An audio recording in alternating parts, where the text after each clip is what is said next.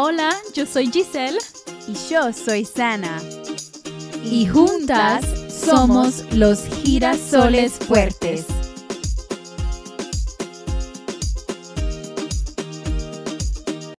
Ok, ok, ok. Estamos aquí otra vez, Girasoles Fuertes. Tenemos un invitado, es un amigo mío, alguien que me ayudó mucho en mi vida, Richard Kubi. Entonces vamos a darte el mic. Quiero saber, Richard, si podés, voy a hablar en voz, si podés uh, introducirte y de ahí vamos a empezar con todas las fases de, de, cómo llegaste a ser un girasol fuerte en tu vida. Hola, hola, hola mi gente. Mi nombre es Richard Cubi, yo soy de Puerto Rico, Salinas, Puerto Rico, y vivo en los Estados Unidos en estos momentos, en Washington State. Este, me encanta, me encanta mucho el teatro.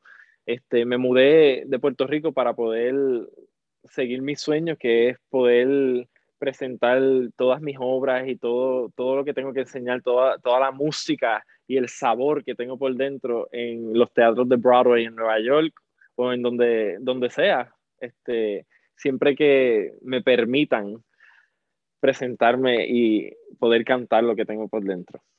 ¡Qué bien! Entonces, ¿cómo empezaste con este sueñito? Eso es. Pues, pues todo comenzó porque cuando yo estaba en 11, en Puerto Rico, yo estaba en la, en la high y en 11 presentaron la obra de Gris. Este, no sé si saben cuál es, pero Gris este, la presentaron y cuando yo la vi, pues a mí me encantó. Yo siempre, ok, primero que nada, yo siempre crecí siendo un, un, muchacho que no, como que no, no encajaba en ningún grupo. En los deportes no era bien bueno, en lo de jugar videojuegos en la escuela sí me gustaba, pero no era algo que era mega buenísimo. Y me acuerdo que cuando me senté para ver esta obra, me, me sorprendí, me sorprendí. Yo estaba tan inspirado porque yo dije, yo tengo que estar ahí, yo tengo que estar ahí arriba porque esta gente está prestando mucha atención, se están riendo, la están pasando tan bien viendo esta obra que yo quiero ser parte de ella en ese momento, ese año, mami se mudó para los Estados Unidos, para Florida. Entonces yo le dije a mami, yo mami, por favor, por favor, por favor, hazme hacer teatro en la escuela porque yo sé que tienen programas de teatro y quiero comenzar, quiero empezar. Y pues en la high, allá, este, yo estaba, si todavía estaba en 11 en aquel tiempo, y pues me, me pusieron en la clase de, de, teatro y cuando haciendo el teatro y toda la, la cosa, siempre me sentí como que, diantre, esto aquí es donde realmente pertenezco, este es mi, mi, mi, mi, sueño de verdad, aquí es donde, este es mi grupo, mi, mi gente, esto es lo que me gusta, esta es mi pasión, mi, mi, lo, que me, lo que me va a llevar a levantarme todas las mañanas. Y en verdad que fue, fue una realización tan espectacular que yo me quedé como que, ¡guau! ¡Qué brutal! Y en verdad, desde ese entonces, pues ahí empezó todo mi, todo mi, mi journey para, para, hacer el teatro. Impecable. Y qué bien que tu mami te apoyó. Y mira, ¿dónde estás ahora? Como, ¿qué, qué iba a pasar si ella dijo no? Exacto, exacto, exacto. Tuviese, yo, yo, si ella me hubiese dicho no, es adiantre. Yo estuviese todavía en Puerto Rico. o no, en Florida, en Florida pero, ay, gracias a Dios, mami, mami siempre estuvo ahí para mí y siempre me apoyó. Al principio, pues no, no entendía mucho porque eso del teatro, pues todo el mundo en Puerto Rico tiene esa perspectiva que si haces música o el teatro o cosas así, pues no, no te llevas como, como, como a, a, a, nada, no llegas a nada, no llegas a ser nadie grande en la vida y es todo lo contrario, es todo una profesión como cualquier otra ser doctor, abogado, enfermero, lo que sea, es igualmente lo mismo. Lo único que en vez de estar curando a las personas, estás entreteniendo a la, a, a la humanidad. la mejor cura es reírse, no estar en el doctor. Exacto, exacto así, mi Pero y... es, es así en la cultura americana también, porque yo tenía una decisión cuando quería ir a, a la universidad apliqué por una escuela en Hawaii para hacer teatro Así y otra escuela para hacer otra cosa. Y mi padre me dijo, pues, ¿querés ser pobre? no, no, Ah, así, no se puede estudiar teatro, es algo que si quieres hacerlo para diversión y, todo eso, ok, pero no es algo para estudiar en la escuela. Entonces, por eso cambié mi mente, dije, ok, quizás necesito estudiar algo diferente. Pero un amigo, él llegó a Broadway y estaba diciéndole de, de mi sueño y, y qué pasó y dijo, pues claro, es difícil ser una estrella en Broadway, pero hay otros trabajos. Se puede ayudar en management en el teatro, puedes hacer muchas cosas. Entonces, a veces pensamos que tenemos que hacer como una cosa o um, ser un parte del teatro, pero hay muchas opciones. Solo tenés que seguir adelante y, y ver cuáles puertas pueden, puedes abrir. Eso es así, eso es así. Y así mismo, fíjate, así mismo, cuando yo comencé, pues yo, yo pensé lo mismo. Yo dije, "Diantre, yo no tengo estudio, no tengo preparación en eso de, del teatro, de baile. A mí nunca me han enseñado a cómo cantar, cómo bailar. Yo bailo de naturaleza, porque eso, eso está en la sangre. Pero este, eso de, de tener un maestro o un profesor que me, que me eduque este, a cómo hacer, tú sabes, ballet, pararme en point, este, todo, el, la terminología del baile, etcétera. Nunca, yo nunca he aprendido nada de eso. Yo simplemente a lo calle, Sacho, como decimos en Puerto Rico, a lo calle le metemos mano y vamos para adelante. Este, pero, y gracias a Dios, teniendo esa babilla, esa, esas ganas de de triunfar en esto del teatro es lo que me ha llevado a mí a, obtener oportunidades y a seguir buscando oportunidades donde no hay para seguir adelante, porque es como único. Para uno poder seguir adelante, uno tiene que meter mano y, Sacho, si te dicen que tienes que meterle la mano en la boca del tiburón, tú tienes que meterla y mete mano, mete mano que se puede, todo se puede, porque todo el mundo empezó donde yo estoy. No hay excusa. Y gracias a eso, eso fue mi semillita, Gigi. Eso fue lo que, lo que comenzó absolutamente todo, todo, todo, todo mi, este, mi career de, del teatro. Carrera, I know that word. Ay, mi carrera, sí, ay, sí. Sí, tu mamá te pudo dar esas raíces para que tú te sientas a gusto y puedas seguir y, y por tus sueños. So, después de esas raíces que estás plantando con esa semilla, viene el tallo, la parte más dura, la parte más difícil, la parte que todos odiamos. Pero, ¿cuál fue el tallo de tu historia? ¿Cuál fue el tallo del el teatro? Pues mira, todo, todo, como tú dices, todo tallo, mientras está creciendo, tiene su, tiene su tiempito de extenderse un poquito más, un poquito más, cada, poco a poco, poco a poco, hasta que se convierte en el árbol o la flor que quiere ser. En mi caso, siempre cuando yo comenzaba a audicionar y todo, todo lo que yo recibía era no. Era no, aquí por allá, donde quiera que yo iba, siempre me decían no, no, no, no, para todo. Y pues uno se siente mal, honestamente pero como es mi pasión, es mi vida, es mi fuego, nunca, nunca me di por vencido. Pero no te voy a negar, todos esos no, yo tenía un cubo y yo literal en ese cubo yo los ponía, yo ponía todos los no, todos los no, todos los no y los estaba acumulando hasta que un día ese cubo, Sacho, me empapó completito con toda esa negatividad que yo había guardado y había prácticamente lo, lo, había metido, o sea, en el closet completamente escondido fuera de la humanidad, cuando explotó, porque el cubo ya se desbordó, ya me cayó encima, toda esa negatividad me, me, me fue bien fuerte.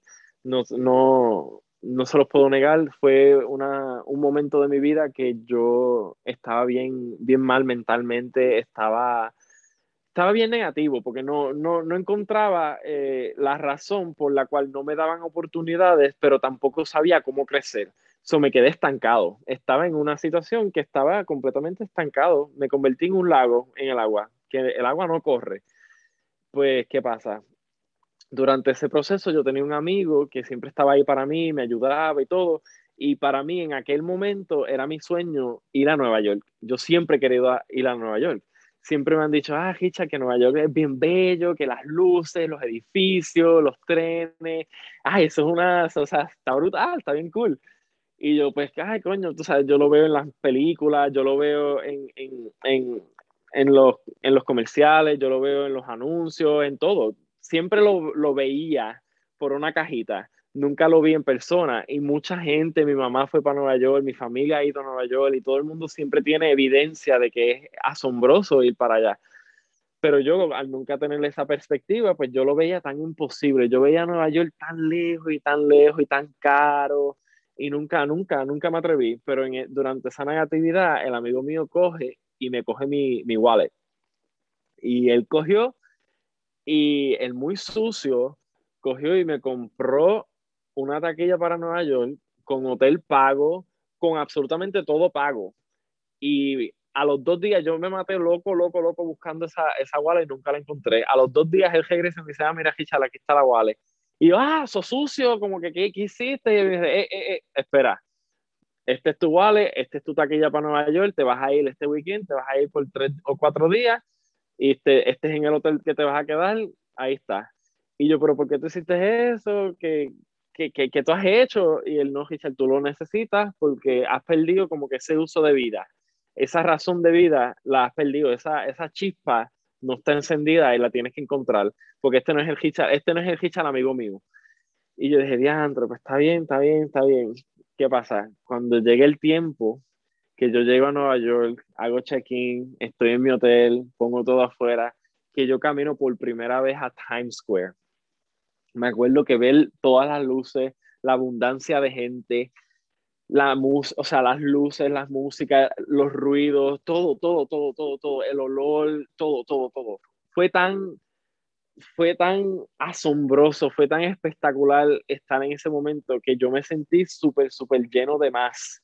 Y fue tanto lo que yo sentía que yo lo que hice fue romper a llorar. Yo empecé a llorar y yo estuve llorando porque yo no podía creer que yo estaba ahí. Yo me ajodillé y yo, me, yo empecé a llorar porque dije, Dios mío, lo logré, lo logré, aquí estoy, estoy en Nueva York, algo que yo veía tan lejos y algo tan sencillo que es comprarte un pasaje y algo para mí, yo lo veía tan imposible, tan, o sea, diantre, eso estaba en, en, en, en, en Neptuno, eso estaba allá, por allá abajo en el espacio, imposible. Estando ahí en ese momento fue tan overwhelming que en verdad me sentí, me sentí demasiado y empecé a llorar, estoy llorando allí. ¿Qué pasa? Que llega esta pareja y se me acercan y viene y me dice, oye, ¿estás bien? ¿Qué te pasa? Y yo, yo estaba, yo estaba tan, estaba tan changuito, tan changuito, porque estaba solo y no tenía nadie. Y ellos se me acercaron con tanta carisma y tanta, este, tan, tan, tan buena personalidad que me sentí tan, este, a salvo que yo cogí les di un abrazo. Estos dos son extraños. Yo en mi vida los había conocido y yo rápido les di un abrazo y yo, oh my gosh, que esto está demasiado, esto está bien bello. Y ellos, ay, no, tranquilo, papi, tranquilo, eso no, no pasa nada, está bien, está bien. Y yo, sí, es que, es que estoy aquí, esto es como que mucho, demasiado. Y ellos fueron muy buenos, muy buenos, muy buenos conmigo. Y me enseñaron, me dijeron, mira, pues has ido a show o cosas así. Y yo, no, no, no. Y eso me inspiró a ver mi primer Broadway show. Y el primer show que yo fui fue Spring Awakening, que en verdad, si no saben de él, les suelto a que lo vean porque es bello, es súper brutal. ¿Qué pasa? Que cuando yo iba a comprar la taquilla para este show, yo dije, diantre, va a estar bien cara, va a estar 200 pesos la silla. ¿Y quién va a ver un, un show así? Nadie. Pues nada, lo que hice fue que entré a Google y, Sacho, cuando está para ti, está para ti la cosa, porque en verdad que yo busqué y la taquilla la encontré a 60 pesos en Broadway y yo 60 pesos una taquilla, esto es lo más probable, yo voy a estar sentado en el balcón más lejos que voy a necesitar binoculares para ver. Eso fue lo que yo pensé, pero como era la única taquilla barata que encontré, pues la compré. Cuando fui, este, cuando fui al teatro, que yo veo mi silla, no, yo estaba ahí al frente, yo estaba ahí a lo VIP, yo me sentí VIP, yo dije, diablo, lo único que me falta es eh, la bebida, el trago, y más nada. Porque en verdad que yo estaba bien cerca al teatro. Y cuando yo vi la obra, me, Sacho, me sentí súper, súper, súper humilde, porque al verlo dar su, su, su mejor performance, en ese teatro, yo lo, yo lo vi, yo dije, eso no es nada diferente a lo que yo estoy haciendo o lo que yo he hecho allá en Florida. So, ¿Por qué yo me estoy tronchando tanto cuando no debería? porque ellos, la única razón por que ellos están ahí es porque ellos lo intentaron. Richard, tú no estás intentando, tú lo que estás es llorando, estás, estás depresivo, estás chango, y por esa changuería es porque no estás haciendo lo que debería. La diferencia entre tú y ellos es que ellos lo, intentaron y audicionaron. Tú no has hecho nada. So deja las excusas, párate, levántate y coge toda esa negatividad, ponla, destruyela y comienza de nuevo y mete mano, que todo en esta vida se puede. Todo en esta vida que tú te pongas tu mente para lograrlo, lo vas a lograr, pero tienes que luchar, tienes que pelarte las rodillas, tienes que sangrar, pero se puede, se puede y se puede. Y desde ese momento, Gigi, literal, ahí yo te puedo decir que mi tallo comenzó a volver a florecer y a poder extenderse un poco más porque estaba, yo estaba bien estancado y por más agua que tú me echaras, Sacho, eso no iba, eso no, no iba a florecer ni a palo. Como la flor. Con tanto amor. ¿Qué dices tú? Pero no vamos a hablar de cómo marchó, ¿ok? No ahora, no ahora. Entonces queremos saber, porque seguiste adelante, seguiste haciendo audiciones y todo eso. Ujú. ¿Tenés un momento de, como, ¿cómo se dice? Un, un, un momento a, a florecer que se puede Ujú. compartir, puedes compartir con nosotros hoy. Puedo hablar español un poquito. so. Ah, no, Pero lo, es- lo estás haciendo muy bien, muy bien, Sana, muy, sí, muy bien. Pues lo que me hizo florecer a mí es que una vez pues, pasé por el proceso de crecimiento, de recibir todos los no y todo, llegó un punto que cuando yo fui a audicionar a este show, este, para Heathers, ah, yo, yo pensé que no me lo iban a dar porque habían como 200 personas en esa audición. Y esta audición era un- una, una audición abierta que significa que cuando tú, normalmente cuando tú audicionas para cualquier lugar, tú tienes tu, están los jueces, el director y están en un cuarto pequeño y son ustedes dos privados, es una audición privada, mientras que esta audición era completamente abierta, que todo el mundo que fue a audicionar estaban sentados allí y cuando tú ibas a audicionar, tú te parabas y todo el mundo te iba a escuchar. Si tú cometías un error, todo el mundo iba a saber que cometiste el, error- el error, que no, o sea, está... eh, estaba brutal, estaba demasiado. Y en verdad que tenía los nervios de punta. Pero nada, yo cogí y di lo mejor de mí, hice todo lo que podía hacer, pero que hubo un muchacho que cuando él fue e hizo su audición, yo dije, diantre, a él se lo van a dar, se lo van a dar porque lo hizo mucho mejor que yo, cantó mucho mejor que yo, es mucho más alto que yo, como que, pues, tú me entiendes. Pues nada, me sentí así bien, como que me sentí menos en ese momento cuando en la semana yo recibo una llamada del director y el director me dice, Richard, que, que, te quiero para esta obra, que tengo un personaje específico para ti, ¿qué me dice? ¿Estás dispuesto? Y yo pues, hacho loco, yo, ¿qué? ¿Cómo va a ser? Claro, por supuesto, como que qué honor, me siento orgulloso, como que gracias, gracias, gracias. Y lo hice. ¿Qué pasa? Que durante la obra, cuando está, él me está enseñando todo, a mí me entró una curiosidad porque yo dije, coño, yo en verdad que yo no lo hice mejor que aquel muchacho, ¿por qué a mí me dieron el papel? Yo no, no entendía.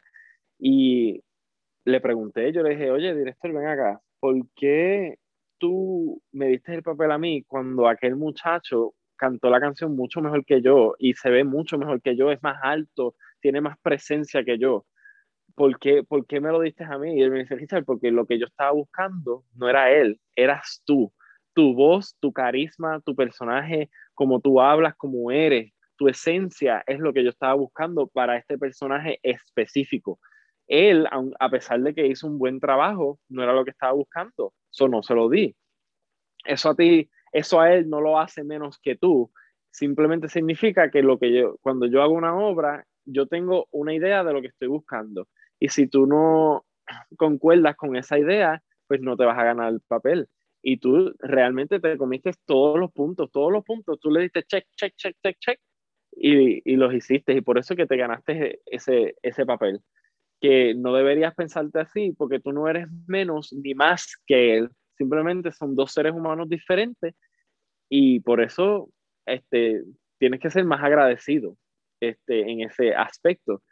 Y eso a mí me ayudó a ver esa perspectiva y Gigi hice la obra, este, hice la obra y en verdad me sentí como, como que lo hice, porque era, este era un teatro que yo audicionaba año tras año, tras año, tras año y nunca me daban un papel. Y era mi último, antes de yo mudarme para Washington, fue mi último, último show que yo hice y me lo dieron a lo último. Ya que me iba a ir, me dieron el papel y yo como, ¡guau, O sea, brutal. Fue como un, un full circle de, de todo. Me acuerdo de, me acuerdo de eso cada vez que traté de comprar tickets para este, esta obra, it was sold out.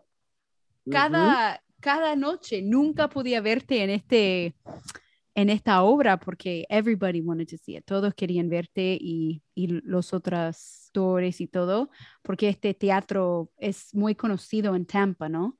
exacto, es bien famoso en, en, el área de Tampa. Nosotros somos los primeros que tratamos de sacarnos de la arena tratamos de decir, ay no, ¿por qué yo? En vez de, sí, yo, siempre preguntamos por qué yo, porque si esa misma oportunidad le estuvieran dando a un amigo tuyo o a un familiar, tú estás ahí 100%, dale, te lo mereces, te mereces el mundo, te mereces lo mejor, pero cuando nos toca a nosotros, siempre estamos, no, yo no soy muy buena, yo no canto bien, yo no acto bien. ¿Por qué esta parte para mí si otra persona lo hacen mejor que yo.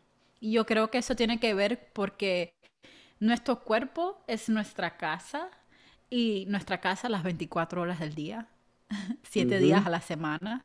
Entonces nosotros sabemos cada cosa que no hacemos bien, cada detalle que estamos haciendo mal y en las otras personas nada más que vemos los 5 minutos, 10 minutos, una hora de su vida que a lo mejor están haciendo súper pero las otras 23 horas lo están haciendo not so great. pero nosotros no vemos eso porque esa no es nuestra casa. So, siempre es mucho más fácil ver nuestros fallos en vez de ver a los, los fallos de los demás. Por eso siempre nosotros somos de que los primeros que, como dicen en Cuba, nos ponemos el pie en la boca. Es like, hello, ¿por qué me escogiste a mí? A ver si, a ver si el hombre te hubiera dicho, ok, you're out of the show, déjame escoger a, ese que tú piensas que lo hizo mejor que tú. Otra vez, nosotros mismos tratamos de sacarnos del juego. Cuando nosotros somos los primeros que deberíamos estar, put me in, coach, méteme, que yo estoy listo, yo estoy, yo estoy preparando para esto por siglos, porque me estás diciendo que todo, todos los años estabas tratando de entrarte a este show, pero no funcionaba. Exacto. No, y, es así mismo, así mismo como tú dices, Gigi, porque es verdad, es verdad lo que tú dices, cuando tú ves a las personas, tú solamente ves ese momento y es, es, muy cierto lo que dices, tú no sabes todo el equipaje que viene con ese personaje que ellos están presentando en esos momentos. Y todo el mundo tiene sus paquetes y sus mochilas y sus motetes de, que llevar en su vida, sea lo que sea, pero a la hora de la verdad, siempre tienes que dar lo mejor. Y por eso yo siempre, siempre, siempre he sido una persona mega optimista y yo a todo el mundo, yo le digo, yo soy Disney para todas mis amistades, todos mis amigos siempre me se ríen conmigo porque dicen, ay, Richard, tú como que eres bien Disney, tú siempre estás feliz, siempre es una alegría, como que, ay, no, vete para allá. Y yo, pues no, es, es como soy porque yo siempre me, me, gusta ayudar a mis amigos, me gusta hacerles creer que cuando ellos no pueden, en verdad es que pueden completamente, pero son ellos mismos que se están tronchando y se están poniendo un muro al frente para no lograr lo que quieren. Y con Zana, me acuerdo que cuando la conocí, ella, pues yo soy una madre de cuatro, estoy casada y estoy trabajando. Y yo, pero mujer, tú cantas, tú bailas, tú tienes tanto, tanto gozo por dentro, ¿cómo tú, cómo tú vas a permitir que tu vida te, te excluya de todo esto que tiene que ver con el teatro, con la música, con lo que te gusta, te apasiona? Eso no es excusa, todo lo contrario, tienes que usar todo tu equipaje, todo, úsalo absolutamente todo, toda esa energía para producir y poder cosechar nuevas cosas para el mundo. Y es como que no, no, no, no hay excusa, no hay excusa. Mi abuela siempre me ha dicho, el que quiere puede, el que quiere puede. Y eso me ha marcado mi vida, porque si tú realmente quieres algo, tú lo vas a lograr. Si tú quieres, si tú quieres tener el, el megacuerpo, tienes que hacer ejercicio, lo tienes que hacer, punto, porque no vas a llegar allí comprándote un cuerpo en, Walmart. Eso no funciona así. Este, al igual que si quieres ser doctor y eso, si en verdadmente lo quieres, tienes que triunfar, tienes que estudiar, tienes que hacer lo que tienes que hacer para poder lograrlo. Si realmente lo quieres, lo vas a poder lograr. El que quiere puede. Así es que, punto. Hablo abuela. Que descansen paz. Abuela, abuela. pues la verdad, me acuerdo de este momento que hablaste conmigo y yo estaba en mi vida como quería hacer más y en mi mente dije, pues cuando los niños crecen, voy a seguir adelante con mi sueño. Y me miraste y dijiste, no, no, no, no, no, no, vamos a encontrar una audición y vas a ir. Y dije, pues, pero ahora no puedo hacerlo, no tengo el tiempo, ¿cómo, cómo puedo hacerlo? Y dijiste, pues está bien que decís no, pero tenés que estar entre estas personas que están haciendo las cosas que quieres hacer. Porque si decís, oh, cuando tengo 50 años voy a, voy a llegar a Broadway, pues si no estabas haciéndolo cada día, poco a poco a poco, ¿cómo vas a llegar a ser un como una persona en Broadway si no estabas practicando y ensayando todo este tiempo. So, cambiaste mi mente en este momento. Dije, pues claro, puedo ser madre y esposa y un manager y también puedo en, en mi como tiempo libre, puedo bailar y cantar y hacer audiciones y no importa si llego a ser parte de esta obra, no importa si tengo que decir no, pero voy, voy a hacerlo ahora porque yo sé que quiero hacer en el futuro y si no estoy haciendo ahora, nunca va a pasar. Exacto, así mismo es. Y es como tú dices, como tú dices, todo es poco a poco todo río, todo lago, todo océano no se llenó de la noche a la mañana. Todo fue gota por gota, lluvia por lluvia, poquito a poquito, eso se fue llenando hasta que se convirtió en los océanos, en los ríos y en los lagos que son hoy, en día. Poquito a poquito, suave, suavecito. ya todo el rato estaba cantando todas las canciones. Ah, cuando estabas hablando G, uh, empecé a pensar en la canción Cinco minutos y nada más, porque Esteban, mi esposo, siempre canta esta canción. Pero sí, Richard, tú siempre has estado, estás dando esa cosecha, que es la última fase de los girasoles fuertes, ah, teniendo esa cosecha y dándole a las otras personas que también están plantando su sueño. Estabas ayudando a todos cada paso que tú estabas tomando, estabas trayendo a personas contigo que también van a lograr ese florecer, esa cosecha contigo y es un placer tenerte en nuestra cancha. Ay, gracias, gracias, gracias. O el campo o... hay, palabras cancha, todavía no sabemos. Cancha o ¿qué es la otra? Hay otra palabra. dicen fábrica, la oh, fábrica. Okay. La fábrica. La fábrica de flores, de girasoles. Exacto, exacto. Richard, nos ayudaste otra vez, mira. Ah, pero, ¿qué es algo que tú te gustaría decirle a nuestros seguidores que están tratando de sembrar esa semilla en sus sueños, pero se sienten que no son suficientes, que son menos? Honestamente, yo les dejaría este, con este dicho. además del dicho de el que quiere puede.